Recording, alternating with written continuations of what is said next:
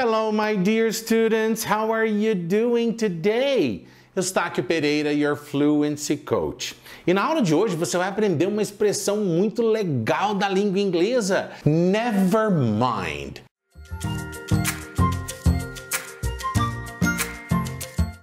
Never mind. Never é nunca e mind é mente. Mas nunca mente? O que, que é isso, Estáquio?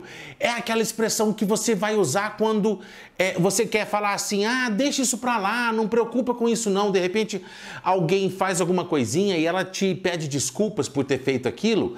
E aí você, se a coisa for assim, nada sério, nada muito importante, você fala: ah, never mind. É como se fosse assim: é, não importa com isso não, never mind. Não se preocupe com isso isso. Don't worry about it. Don't worry about it. Não se preocupe com isso. E a pessoa, se ela ficar insistindo muito, né, em te pedir desculpa, não, desculpa. Aí você fala, don't worry about it. Forget about it. It's no big deal. Forget about it. Quer dizer, esquece a respeito disso. Quer dizer, deixa isso para lá. It's no big deal. Quer dizer, deal é negócio, mas no big deal quer dizer não é nada importante, quer dizer, não é nada sério. Engraçado, né? No big deal, quer dizer, não foi um negócio muito grande, quer dizer, não, não é nada tão sério, não é nada tão grave assim. Digamos que a sua visita derrama vinho tinto na toalha branca da sua mesa, né? E ela fica, ah, me perdoa, please, I'm so sorry, desculpa, né? Sinto muito por ter derramado vinho.